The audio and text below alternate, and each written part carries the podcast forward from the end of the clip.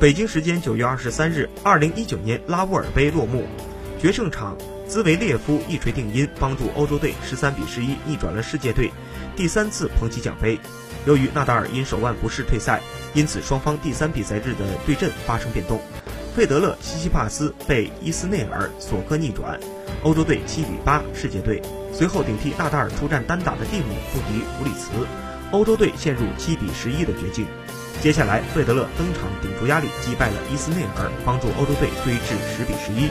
双方将通过最后一场兹维列夫对阵拉奥尼奇的比赛来决定冠军归属。最终，兹维列夫顶住压力险胜，帮助欧洲队第三次夺得冠军。